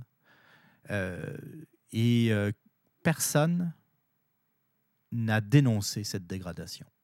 Le problème, c'est que cette dégradation des droits de la femme euh, avait surtout lieu en banlieue. Et les banlieues, là, en France, là, pour ceux qui ne connaissent pas, c'est donc les, grands ensembles, les grandes banlieues qui sont autour des grandes villes, autour de Paris, autour de Lyon, autour de Marseille, par exemple, autour de Lille également. C'est des banlieues où il y a des, des grands immeubles, où on a entassé les gens. euh, euh, bah, ça a commencé après la, Seconde Guerre mondiale. Il n'y avait pas trop d'espace pour accueillir euh, les, les travailleurs qui, qui venaient d'Afrique du Nord pour reconstruire la France qui avait été détruite pendant la Seconde Guerre mondiale. Il y avait besoin de bras, il y avait besoin de, de force pour euh, reconstruire les villes, reconstruire. Et, et donc, euh, ben, on a amené. le, choix logique, c'était euh, d'amener des populations qui, qui faisaient partie des colonies françaises, comme l'Algérie, comme la Tunisie, comme le Maroc, et euh, que c'était pas très loin de la France également. Il suffisait de prendre le bateau, d'arriver à Marseille, et on pouvait euh, ensuite aller intégrer un chantier. Sauf que euh, ces travailleurs immigrés, d'abord, ils venaient seuls au départ. Euh, ils venaient pour travailler. Il fallait les loger. On a construit des, comment dire, des, immeubles en banlieue des grandes villes. Ensuite, avec les années, eh bien, ils se sont installés, et puis ça allait bien en France. Il y avait une croissance économique qui était assez constante, comme dans tous les pays occidentaux d'ailleurs. C'était euh, les années euh, 50, 60 sont été des, ont été des années très prospères au niveau économique. Et euh, à un moment donné, on s'est dit, bon, ben, euh, ils sont là, ils travaillent, ils ont un travail. Il n'y avait pas beaucoup de chômage à l'époque. Le, chômage était ridiculement bas. Et on ne voyait pas le danger de, dans le fond, les laisser en France. Et on a même été plus loin. Euh, on a commencé à adopter des politiques de regroupement familial. Et donc, dans le fond, on a donné l'autorisation euh, aux gens qui, aux hommes qui travaillaient donc en France, euh, d'amener leur famille. Sauf que les années 70 arrivent, 1973, c'est euh, le premier choc pétrolier, enfin en tout cas 73-74, euh, qui, euh, qui suit les, comment dire, les conflits au, au Proche-Orient. Donc là, la donne change complètement, puisque qui dit premier choc économique, et ça a été donc le début d'une montée vertigineuse du chômage 1979-80, deuxième choc pétrolier. C'est la crise économique du début des années 80 et l'Europe, et en particulier la France, est touchée de plein fouet. Ce qui fait que, dans le fond, les, euh, les travailleurs euh, immigrés qui avaient des petits, des petits emplois, qui travaillaient, euh, par exemple, dans l'Est de la France, dans l'industrie dans les, sidérurgique, dans les mines dans le nord de la France ou euh, dans le textile ou dans la construction automobile se sont euh, retrouvés du jour au lendemain au chômage. Et tout d'un coup, les banlieues qui étaient avec les grands ensembles de grands bâtiments qui étaient le symbole d'une croissance retrouvée en France, devenaient dans le fond bien des cages à lapins dans lesquelles on entassait les gens qui étaient des chômeurs et qui finissaient par, dans le fond, plus rien faire de leur vie euh, et vivaient au crochet de l'État. Il euh, faut savoir, et je pense que vous en avez, euh, vous en avez déjà connaissance, la France est un des pays avec les prestations sociales les plus avantageuses. Et ça a conduit, évidemment, comme à chaque fois, il y a des gens qui en profitent. Pas tout le monde, pas tout le monde, mais on a vu euh, euh, beaucoup euh, de, gens sur le chômage s'inventer des enfants, avoir, avoir des doubles, des triples inscriptions au, comment dire, à l'assistance sociale, par exemple, et pouvoir toucher plusieurs fois des prestations. C'est sûr qu'avec le temps, des mécanismes de, de protection contre la fraude sont devenus de plus en plus efficaces. malgré tout, il y a toujours eu des façons de les contourner. Dans ces banlieues, donc à très forte proportion d'immigrés, euh, et surtout maghrébins, d'immigration maghrébine, je le répète, Algérie, Tunisie, Maroc, eh bien, euh, avec le temps, euh, des, et, comme dans le monde entier, des groupes intégristes, religieux, motifs religieux, ont pris leur place de plus en plus. Euh, il y a euh, des, euh, des imams qui se sont installés dans les banlieues parisiennes en particulier et ont commencé à prêcher un discours anti-occidental, mais surtout sont revenus à des valeurs très strictes de la religion musulmane, c'est-à-dire, et on le voit, une société qui est gouvernée, qui est chapeautée par les hommes. Les femmes n'ont pas le droit euh, de, euh, comment dire, n'ont pas le droit de, de, présence quasiment dans la, sphère euh, publique. les femmes sont reléguées à un, deuxième, voire un troisième rôle, et les hommes sont omniprésents. La femme doit rester à la maison dans la plupart des cas, pour s'occuper des enfants et des tâches ménagères. On voulait pas trop le dire, ça se voyait pas trop, c'était dans les banlieues euh, un peu à l'écart des villes. Ça paraissait pas. On le savait, mais il fallait pas le dire parce que si on le dit, on expose un autre problème qui est le problème de l'immigration. Vous comprenez? Si on dit, euh, dans les médias français par exemple, il y a un problème, la femme euh, est martyrisé. Et euh, euh, puis, puis j'emploie le mot martyrisé, vous allez le voir, je vais vous donner des exemples à bon escient. je n'exagère absolument pas. la femme est mise de côté dans les banlieues. Mais là, il faudrait donc parler des raisons. Puis les raisons, c'est l'immigration, puis en particulier l'immigration arabo-musulmane. Là, ça pose un problème, c'est que là, euh, on arrive à, euh, dans les discours qui sont des discours qui sont uniquement euh, des discours des, des personnalités du Front National et donc de l'extrême droite, et donc on est catalogué comme raciste. Et pendant longtemps en France, il ne fallait plus parler d'immigration parce que même évoquer d'éventuels problèmes d'immigration équivaudrait donc à s'associer au Front National, Euh, ce qui est une bêtise euh, sans nom. Euh, le Front National, puis là, je vais cit- citer un homme de gauche, c'est Laurent Fabius qui a été Premier ministre du, un, des premiers ministres de François Mitterrand, donc quelqu'un qui est, qui, est, en plus qui est toujours membre du Parti socialiste, qui est, qui est encore ministre à l'heure où on se parle.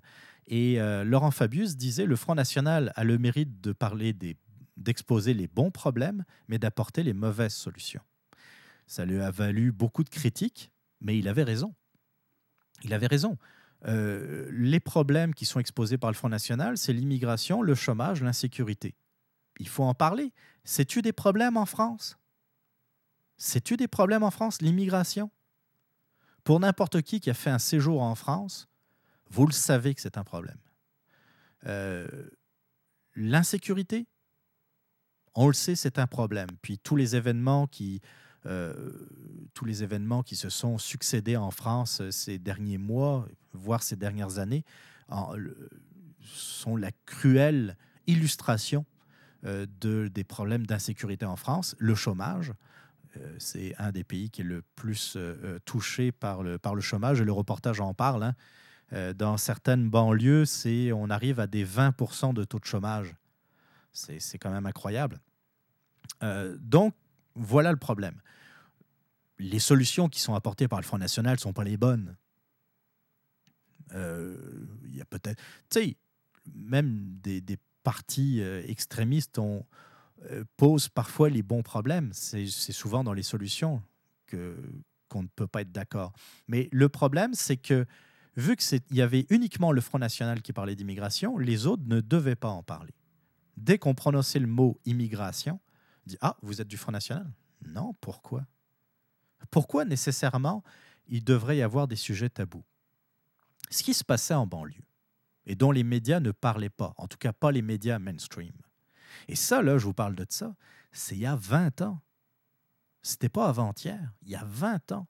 Il y a 20 ans dans les banlieues qui étaient euh, qui sont encore euh, à très forte majorité euh, des banlieues où il y a, une, grande majorité, enfin une, grande proportion d'immigrants, les femmes qui se baladaient par exemple en jupe se faisaient insulter. Une femme qui, qui se baladait en jupe, ça a commencé comme ça, se faisait insulter en disant mais il se faisait insulter de pute. T'es en jupe, t'es une pute, t'as pas honte, tu devrais te couvrir. Et jour après jour, les femmes qui sortaient, qui allaient faire leur épicerie, qui allaient au travail, qui allaient euh, promener leurs, enfants euh, dans, euh, je sais pas moi, pour, dans le parc pour aller jouer ou l'accompagner à l'école, se faisaient insulter. Ça a commencé comme ça, les insultes. Couvre- Couvre-toi, t'es une salope. Couvre-toi, t'es une pute. Après, les, femmes et les filles ont commencé à se déplacer en groupe parce que, évidemment, c'est, euh, ça fait peur. De, de- c'est des agressions verbales, certes, mais ça reste des agressions. Donc en groupe, mais ça suffisait pas parce que euh, se retrouvaient, elles se retrouvaient face euh, à parfois 5, 6, 7 individus.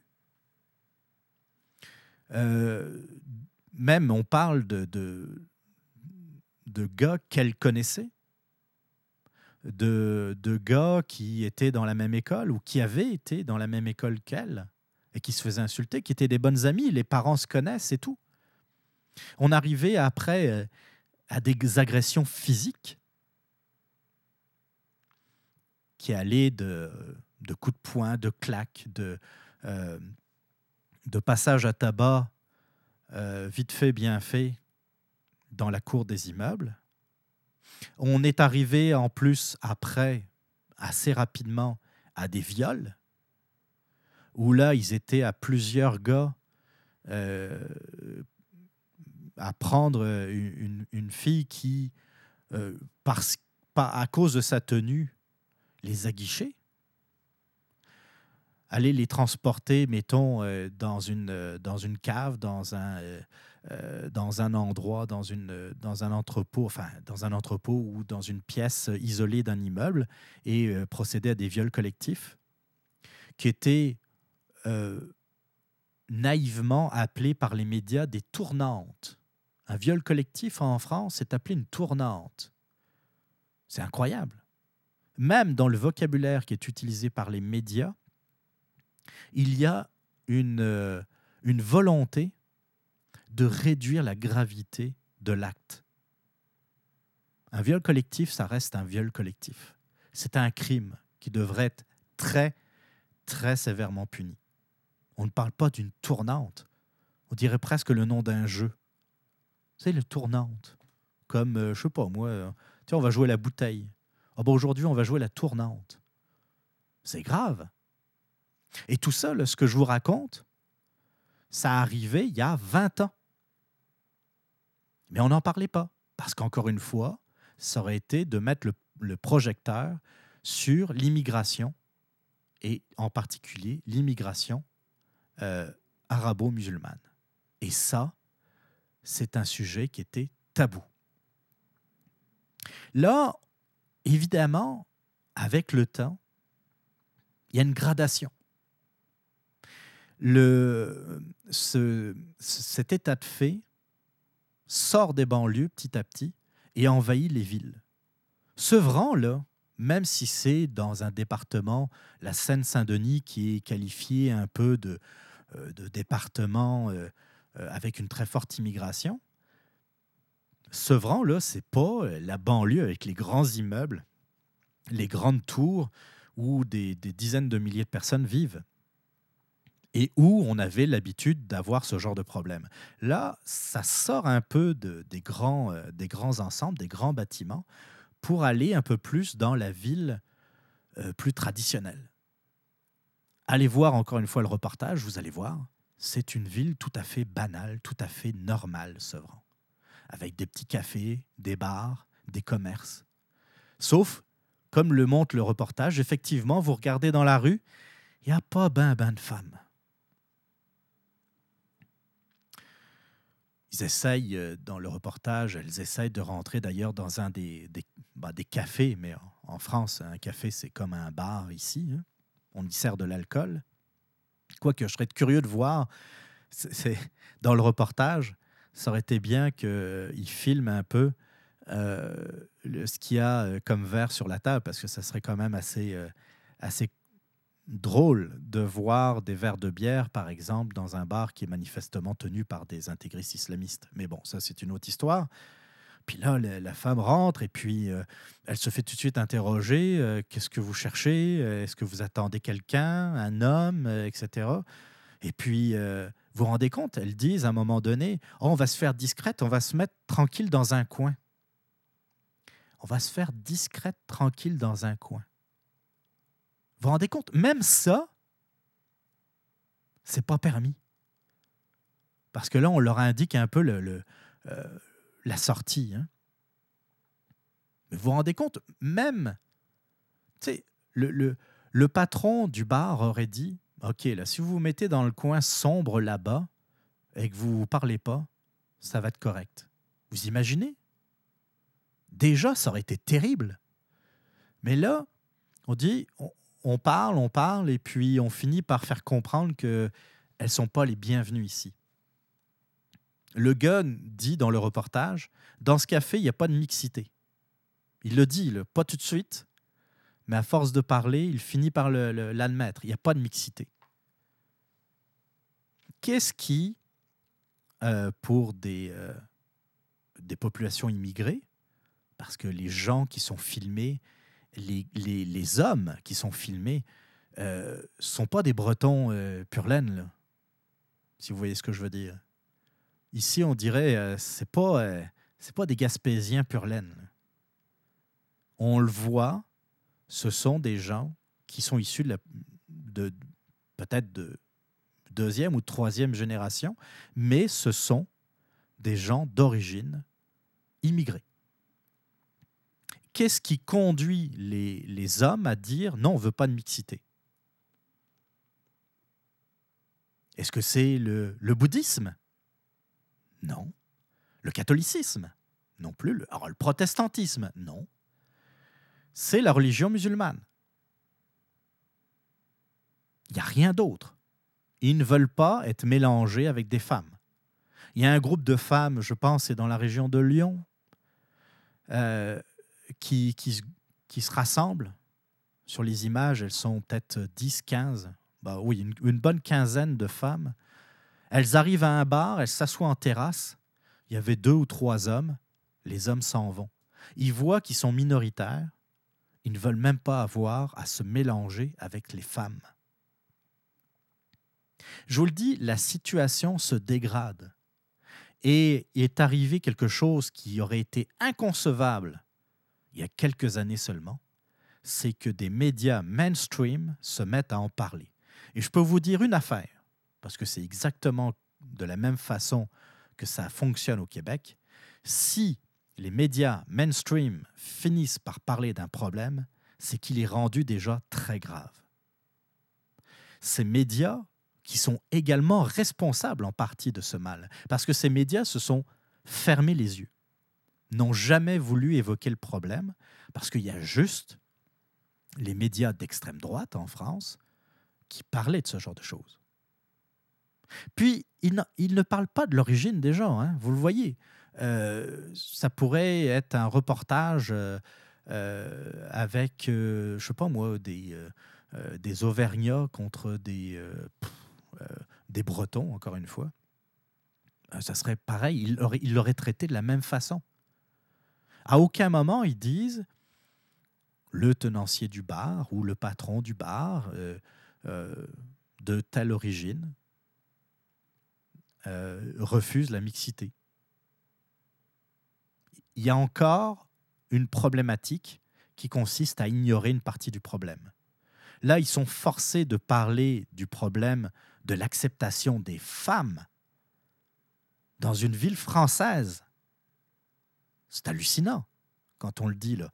L'acceptation d'une femme dans le plus, euh, comment dire, euh, dans la rue, dans la sphère publique, dans une ville française.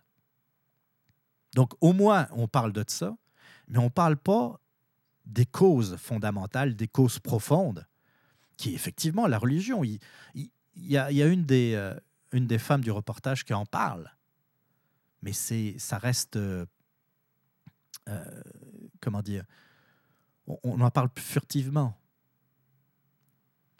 Puis il y a, euh, cette menace euh, sans arrêt. Les femmes, et puis vous le voyez dans le reportage, l'attitude des gars est, assez révélatrice. Le, patron du bar qui porte la barbe, hein, la barbe traditionnelle de, quelqu'un qui est pieux, de, de, la religion musulmane, euh, les bras croisés, qui regardent un peu avec dédain. Le problème, c'est qu'il y a une caméra qui le filme. Alors évidemment, euh, il faut qu'il reste, euh, comment dire, euh, euh, correct.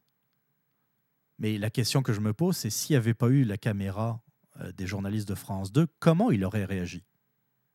C'est ça qui est intéressant. Et effectivement, on le voit dans le reportage, ça, ça paraissait pas trop trop dans le son, mais à un moment donné, ils sont en train de parler dans la rue avec les journalistes, et puis une voiture qui s'arrête. Il euh, y a euh, une vitre qui se baisse. On voit pas trop ce qu'il y a à l'intérieur, mais on voit qu'une des femmes réalise que il y a quelque chose là qui qu'elle est en train de faire et puis qui est pas vu de la bonne façon. Tu sais, elle dit à un moment donné, oh, oui, c'est un jeune que je connais sais, elle a dû se faire menacer parce que là, ils arrêtent, ils arrêtent sec l'entrevue. Euh, une autre euh, phrase qui est révélatrice. À un moment donné, ils disent Ah, oh, ben, t'es pas à Paris ici. Euh, alors la femme, elle dit euh, Ouais, mais on est quand même en France. Ouais, mais tu sais, c'est particulier. Hein, euh, je ne je, je retranscris pas ça au mot près. À un moment donné, il dit Mais tu sais, ici, c'est comme au bled. Je ne sais pas si vous connaissez, ce n'est pas, c'est pas un terme, le bled, ce n'est pas un terme qui est souvent euh, utilisé ici au Québec. Bled, le, le bled, euh, c'est un mot arabe qui signifie la ville, le village. Quand on dit euh, je me, je m'en retourne au bled, quand un arabe dit par exemple je m'en retourne au bled, c'est je retourne dans ma ville d'origine, par exemple pour les vacances ou, ou, ou autre, euh, je me retourne au bled. Voilà. On dirait, nous, ben, je rentre au pays. C'est exactement la même chose. Et là, à Sevran, banlieue parisienne, euh, l'un des, hommes qui, euh, s'offusque de la présence des femmes dans, dans le bar le dit, ici c'est comme au bled. Voilà. Je vous laisse réfléchir euh, là-dessus. Pour finir,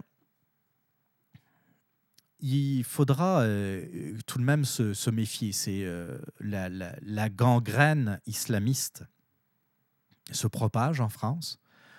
On aurait pu croire qu'avec euh, tout ce qui s'est passé, tous les attentats, toutes les atrocités qu'il y a eu, que ce soit dans le monde, mais également en Europe et en France particulièrement, les intégristes islamiques auraient peut-être, certains d'entre eux, réalisé la bêtise de leurs arguments, de leurs argumentaires, de leurs idées, de leur idéologie qui est en arrière de tout ça.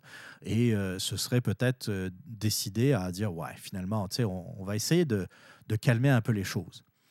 Et ce reportage montre qu'il n'en est absolument rien.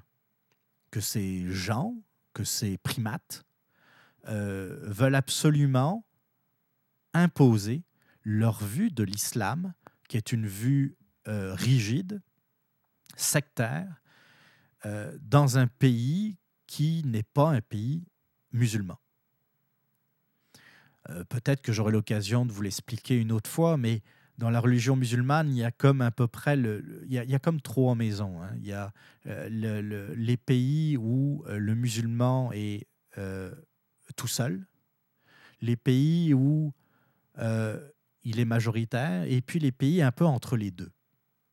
Et dans la religion musulmane, bien, on lui demande, tant qu'il n'est pas majoritaire dans le fond, ou tant qu'il n'est pas en position de faire basculer le pays vers la religion musulmane, on lui conseille euh, de, de faire low profile dans le fond et d'accepter les lois du pays dans lequel il vit. Le problème, c'est que dans l'esprit des plus radicaux des musulmans, euh, même s'ils sont très minoritaires, ils sont en position de faire basculer le, pays vers l'islam. Et c'est là le, gros problème, mais j'aurai sans doute l'occasion de- d'en revenir euh, dans une prochaine émission. J'ai eu d'ailleurs euh, quelques questions il y a quelques mois de ça sur euh, le terrorisme, sur l'islam radical, sur les événements aussi qui s'étaient passés, qui se sont passés en Europe. Euh, Peut-être euh, que ça, ça vaudrait une émission euh, euh, particulière, spéciale sur le terrorisme. euh, dans, euh, bah, ça sera l'année prochaine, ça c'est certain. Euh, je réfléchis encore au concept parce que euh, c'est quelque chose, c'est un sujet qui est très vaste. Euh, de quelle sorte de terrorisme on parle? Euh, Est-ce qu'on va parler du terrorisme en Occident, du terrorisme euh, dans les pays musulmans aussi? Parce que le, le- le- le terrorisme s'attaque également aux musulmans pour certains intégristes. Les musulmans qui, par exemple, vivent normalement, par exemple au Québec, au Canada ou en Europe, sont des traîtres. Euh, ceux qui s'assimilent, ceux qui s'assimilent à la culture du pays qui l'accueille, sont considérés comme des traîtres et euh, eux aussi sont des victimes euh, de l'intégrisme musulman. Le problème aussi, c'est qu'on voit ces femmes en France se prendre en main et aller, aller confronter ces hommes qui refusent de les voir, mais on ne voit pas de musulmans modérés euh, prendre part à ce débat. On ne les voit pas, ils sont effacés. Ça aussi, c'est un gros problème. Euh, et euh, dernière chose, ne vous dites surtout pas que le Québec est, comment dire, est à part. ne sera pas touché par ce genre de phénomène. On le voit déjà avec certaines revendications concernant, par exemple, l'adoption de la charia. Euh, la loi de la, charia, euh, s'il y a des gens qui la demandent, c'est qu'il y a des gens qui sont déjà au Québec et qui, qui sont euh, des, des, intégristes. Donc, ils sont là, ils sont peut-être pas encore assez nombreux pour avoir un véritable poids sur les décisions politiques du Québec et du Canada. Malgré tout, c'était le cas également en France dans les années 70 et 80. Dans les années 70 et 80, c'est un peu comme euh, aujourd'hui le Québec. Euh, on ne voyait pas nécessairement de risque, on ne voyait pas nécessairement de priorité à mettre dans l'intégration et dans l'assimilation de ces populations immigrées. On disait, ils sont gentils, ils ne vont rien nous faire, ils sont de toute façon minoritaires. Aujourd'hui, en France, ils sont encore minoritaires, sauf qu'ils ont un poids de plus en plus présent. C'est une minorité agissante euh, qui a profité des largesses d'une démocratie molle, qui ne voulait pas euh, explicitement parler d'eux autres, parce que c'était comme, je vous l'ai dit tantôt, euh, comme parler, avoir un discours extrémiste comme celui du Front National, ce qui n'est absolument pas le cas. Est-ce qu'il y a un problème d'immigration? Oui, il faut en parler il faut en parler. Le, c'est pas rendre service aux immigrants que de mal les intégrer. Et la France a très mal intégré ses immigrants. Voilà. Mais comme je vous l'ai dit, on aura certainement l'occasion d'en reparler.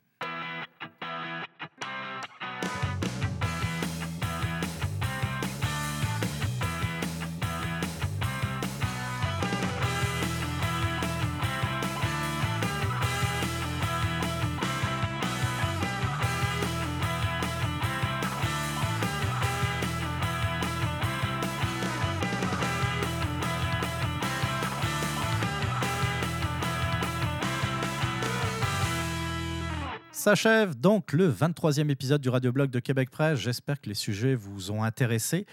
Euh, ah oui, on le voit, l'actualité doucement, doucement, euh, prend un rythme un peu plus lent, prend un rythme un peu plus hivernal. Euh, la semaine prochaine, je vous le rappelle, ça va être la dernière émission de la saison. On reviendra donc euh, sur certains sujets d'actualité, peut-être euh, quelques, euh, quelques sujets un peu à part, c'est possible. On va voir, je regarde un peu qu'est-ce qui est possible de faire et comment je vais aborder cette dernière émission. Je vous le rappelle, n'hésitez surtout pas à me faire vos suggestions.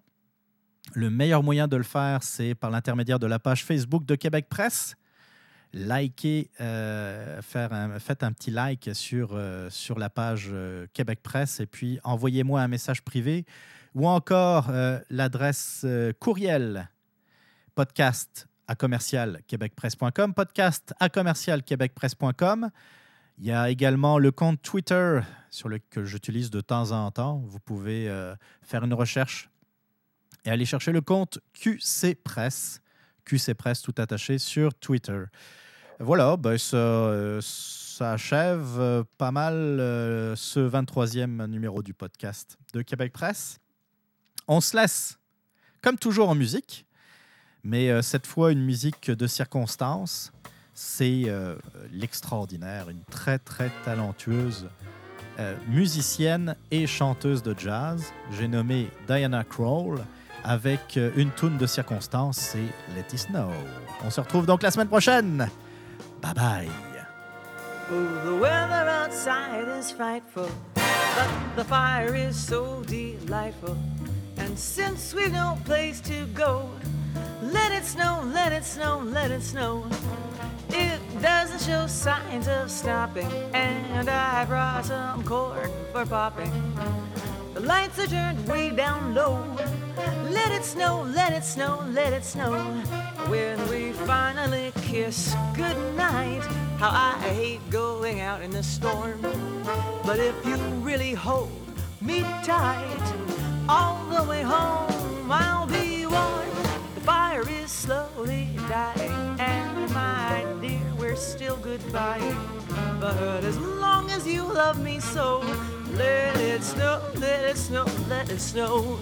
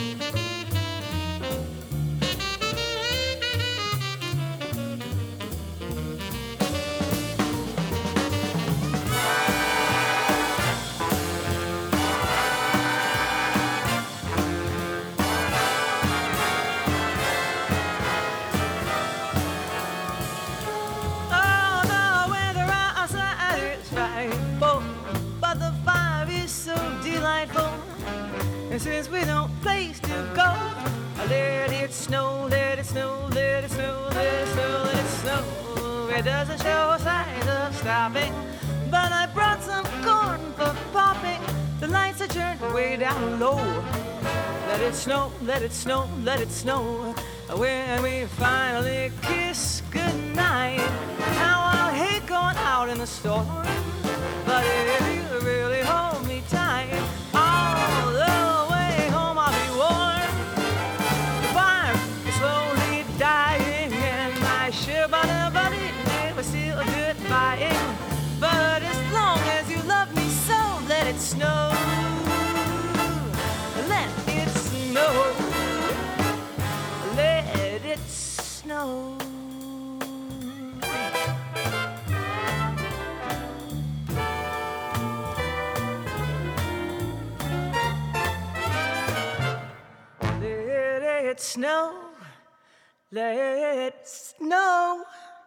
Let it snow.